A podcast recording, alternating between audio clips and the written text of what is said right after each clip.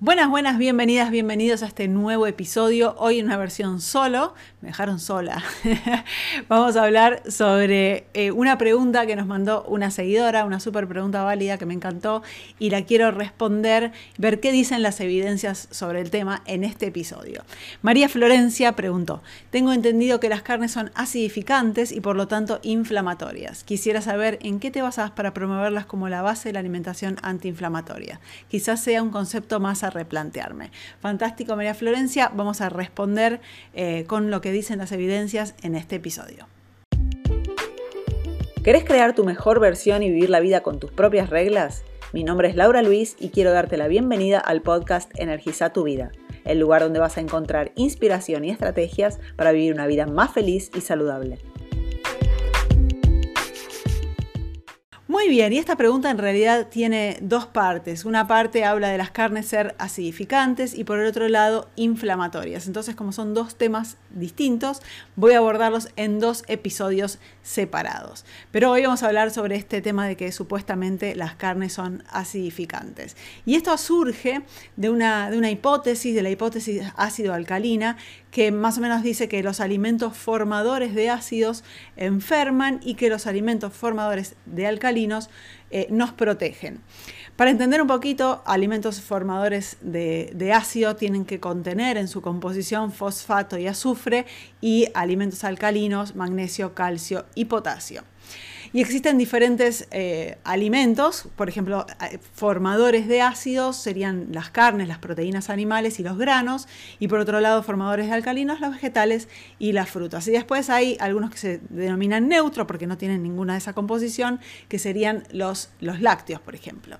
Ahora, existen tres principales afirmaciones sobre esta hipótesis eh, ácida alcalina y de la dieta alcalina.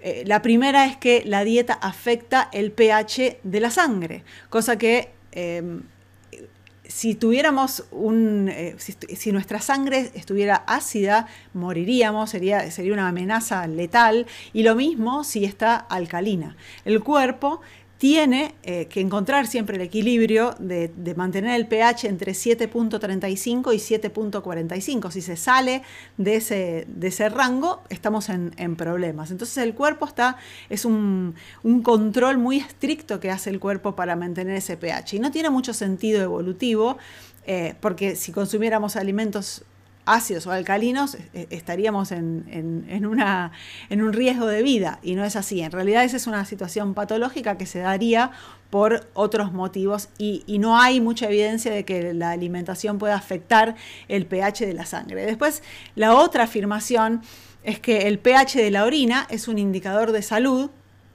y que el pH de la orina afecta el pH de la sangre, lo cual también no es eh, verdad es el, a través de, dos órganos, como el, riñón y los pulmones, que se hace esa, digamos, ese, equilibrio. ¿sí? El, riñón eh, amortigua el ácido a través de la generación de iones de bicarbonato, que a su vez eh, hacen con que el cuerpo libere dióxido de carbono, que también es un ácido, y el cuerpo lo, lo exhala a través de los pulmones. Entonces los pulmones y los riñones regulan esta, este pH eh, en el cuerpo de, la orina. En realidad, cuando uno se mide el pH en la orina, lo que nos está mostrando es cuán bien está funcionando el riñón. Cuanto más alimentos acídicos o acidificantes consumimos, el cuerpo va a hacer lo posible para liberar, para deshacerse y filtrar ese ácido y lo hace eh, en la orina. Entonces yo como alimentos, consumo alimentos acidificantes, voy a ver en la orina que va a estar más, más ácida y si consumo alimentos más alcalinos, el pH de la orina va a estar más alcalino. Pero eso no necesariamente es patológico, es la, muestra de que el, riñón está funcionando como tiene que funcionar y hacer su trabajo. Y por otro lado, la tercera afirmación es que las dietas formadoras de ácidos eh, contribuyen a las enfermedades modernas especialmente enfermedades óseas. Y es acá donde tal vez en algún momento hubo más evidencia sobre eso, sobre que existía una excreción de ácido, de, perdón, de calcio en la orina y que eso era causado por eh, la ingestión de alimentos eh, más acidificantes, lo cual en varios estudios eh, metaanálisis, hay, hay varios metaanálisis que muestran que eso no es, esa versión, esa hipótesis, no es verdadera. Eh, hay un, un metaanálisis específico que fue hecho en 2008 que eh, concluyó eh, que existe una, hay evidencias que sugiere una asociación lineal entre los cambios de, excreción de calcio en respuesta a los cambios de, experimentales, en los cambios de de excreción neta de ácido. Sin embargo, estos, eh, no hay evidencia, dice el, estudio, de que la fuente excretada de calcio sea de los huesos. Entonces ahí ya tenemos y que eso pueda causar osteoporosis. Esa es una de, las evidencias que niega esa, esa, versión. Después hay otra más. Eh, este fue también, ¿dónde está? Este fue de 2011, que dice que eh, una asociación causal entre el, mm, eh, entre el ácido dietario y la osteoporosis no está apoyada por la evidencia y no hay evidencia de que una dieta alcalina sea protectora de la salud ósea. Eh, porque en realidad lo que se creía es que, ok, no, no, no afecta directamente al pH de la sangre, pero afecta a través de robar minerales de los huesos para poder mantener ese pH equilibrado. Pero estos estudios muestran que eso no es verdad. De hecho, em, hay eh, una evidencia que demuestra que en realidad existe una reabsorción en el intestino de ese, calcio, lo cual equipara la posible excreción que existe en, la orina. Y por último, hay otro estudio de 2009, todos estos son metaanálisis, es la mayor, mejor calidad de evidencia que existe eh, en la ciencia, que demostró que eh, eh, se separó a los grupos y se les dio fosfato, ¿sí? que es uno de los, de los compuestos que tiene que tener un alimento para ser acidificante, como por ejemplo las, carnes, se les dio fosfato y se buscó ver, ok, existe esta hipótesis real de que cuanto más fosfato consumo, más calcio excreto. Y las evidencias fueron contrarias a esa hipótesis. Dice la conclusión de que eh, eh, eh, ingestas mayores de fosfato fueron asociadas Em, con una menor excreción de calcio en la orina y una retención mayor de calcio. Este metaanálisis no encontró evidencia de que el fosfato o la, ingesta de, fosfato contribuya con la desmineralización ósea o em, de excreción de calcio a partir de los huesos en la orina.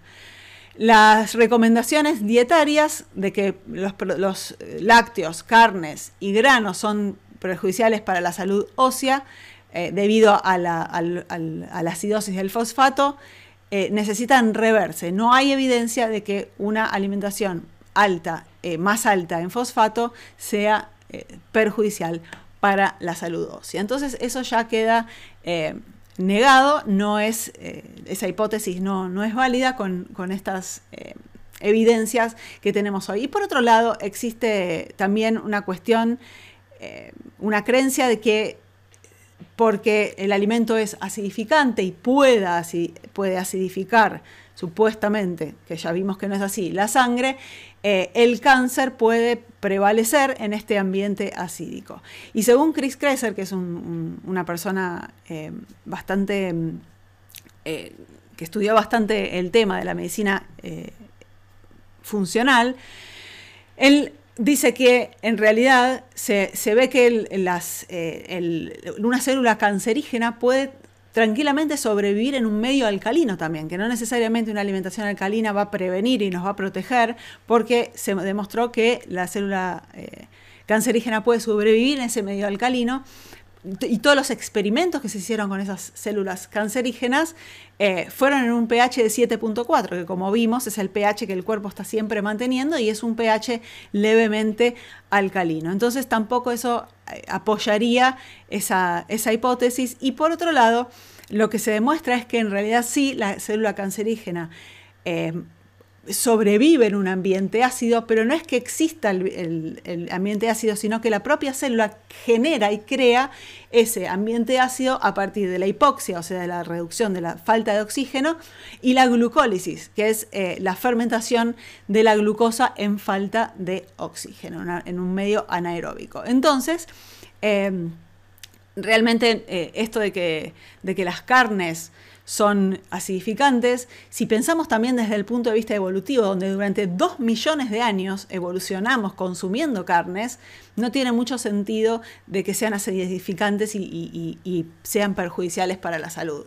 Es, eh, de nuevo, una vez más, y un, un motivo más para culpar a las carnes por todo el resto de los alimentos o productos alimenticios, como lo llamo, industrializados, que nuestro cuerpo realmente no reconoce y que genera un ambiente acídico, más contaminación ambiental, más contaminación por varios eh, pesticidas, herbicidas y cosas que están en en el aire, le terminamos echando la culpa a las carnes. Así que, bueno, esto es lo que las evidencias muestran, no soportan, no apoyan esa hipótesis. Así que, bueno, en relación a si son o no inflamatorias, vamos a verlos en un próximo episodio. Nos vemos en el próximo episodio. Y ahora contame de vos. ¿Tuviste algún insight? Deja tus comentarios, compartí el podcast y no dejes para mañana lo que puedes hacer hoy. Anda ahora y energiza tu vida.